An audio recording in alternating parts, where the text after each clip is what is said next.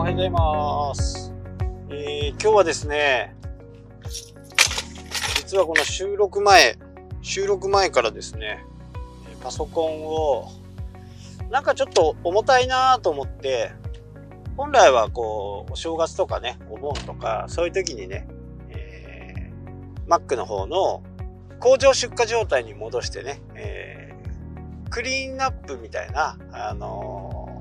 新しくね、OS を入れ直して、そこでこう、やっていこうと思って、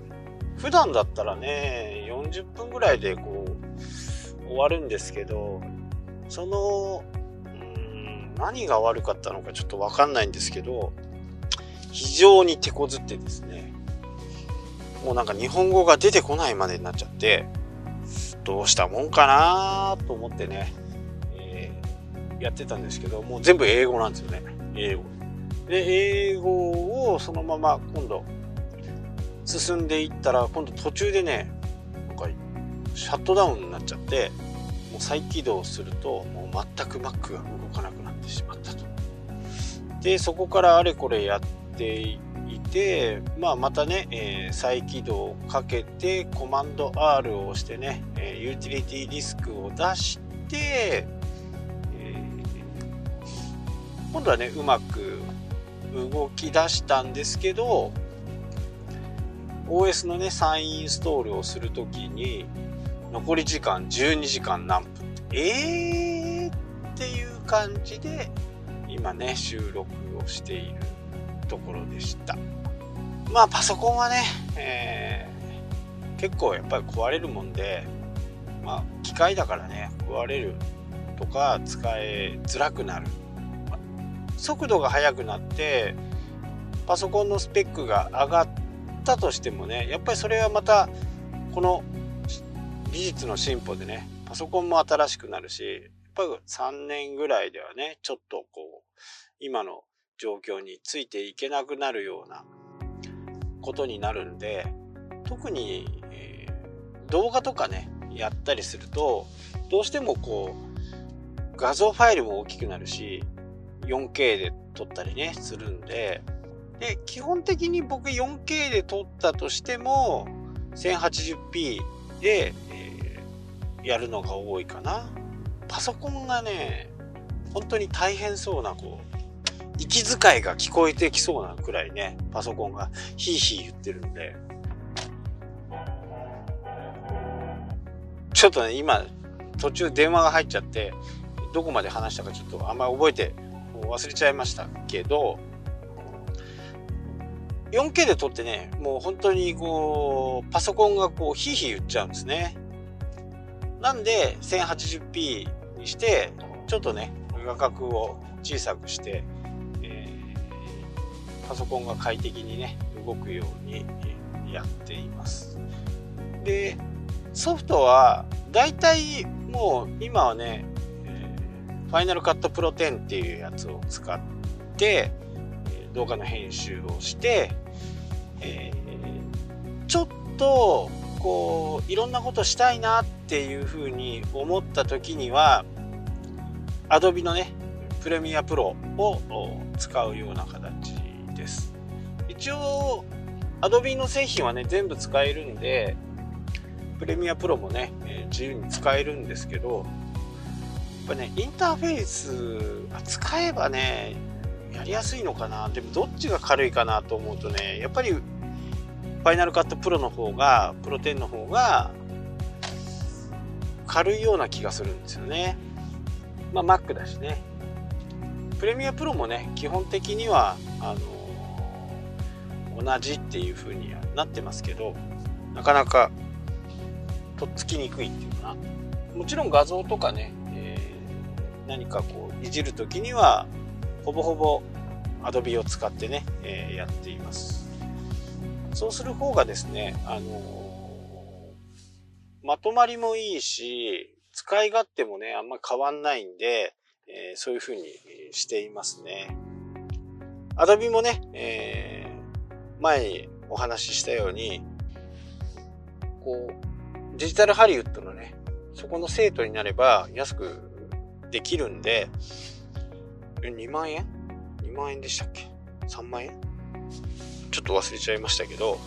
まあそのぐらいで Adobe のソフトが全部使えるってなると、まあ選択肢はないのかなというふうにね、思います。なのでね、えー、パソコンが古くても使えるっていうことはね、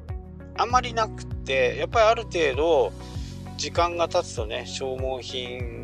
的な感じになるんで、特にハードディスク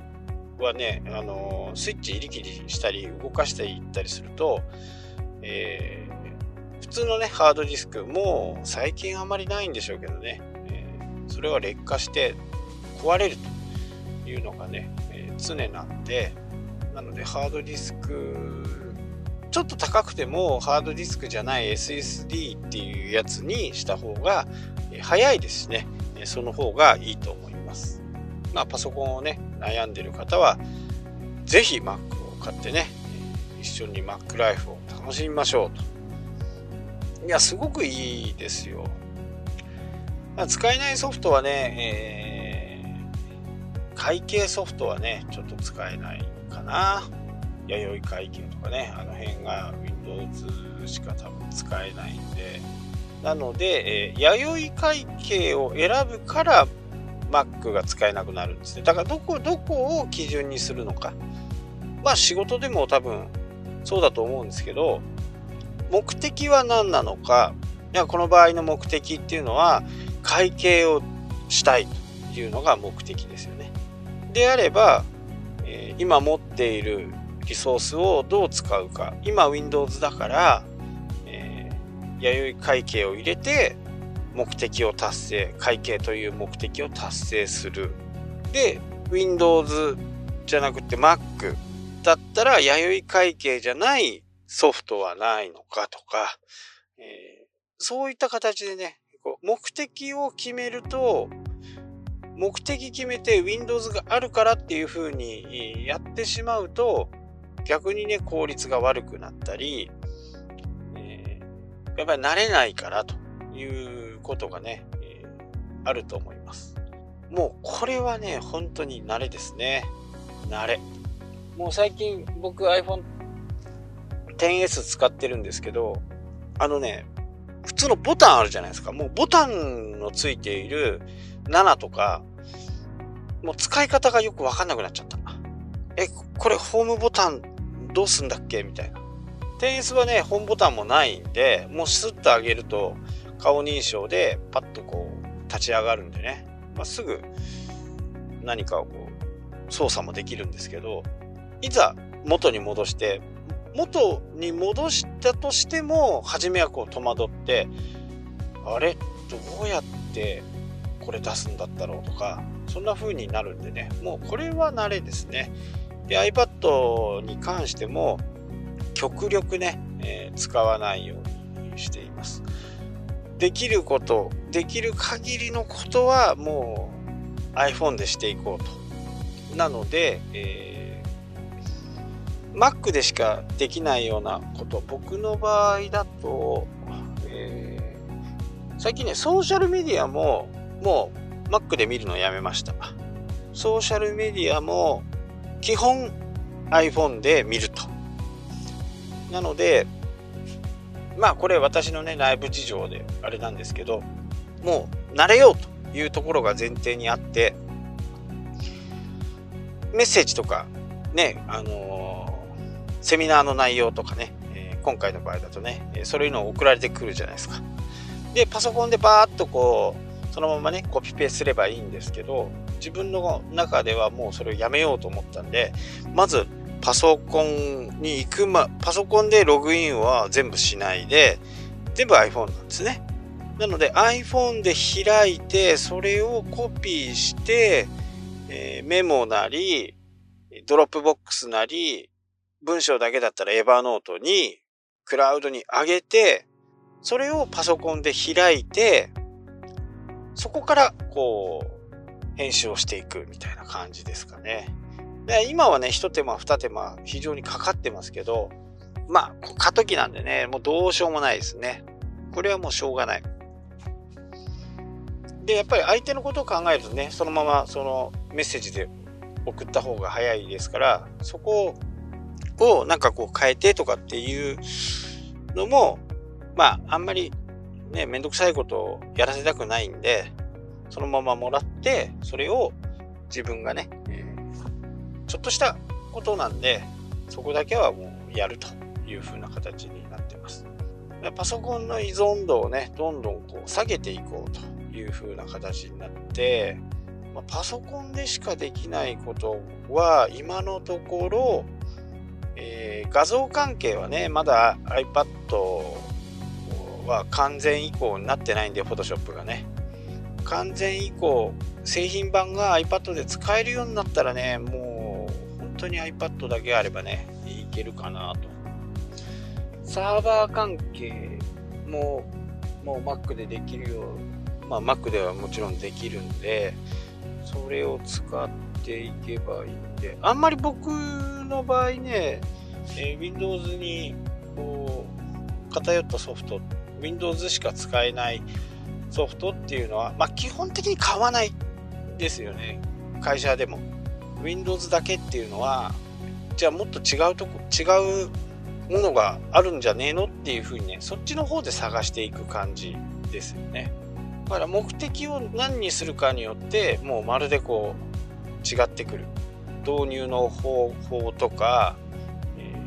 ー、もちろん Windows と Mac でね、えー、そこからもうチョイスが始まっていくわけですけどなんせ Windows の Mac のいいところっていうのは自分皆さんがもし iPhone 持ってるんだったらもう、まあ、確実にね Windows に、まあ、Mac にした方がいいです Mac にしなくても iPad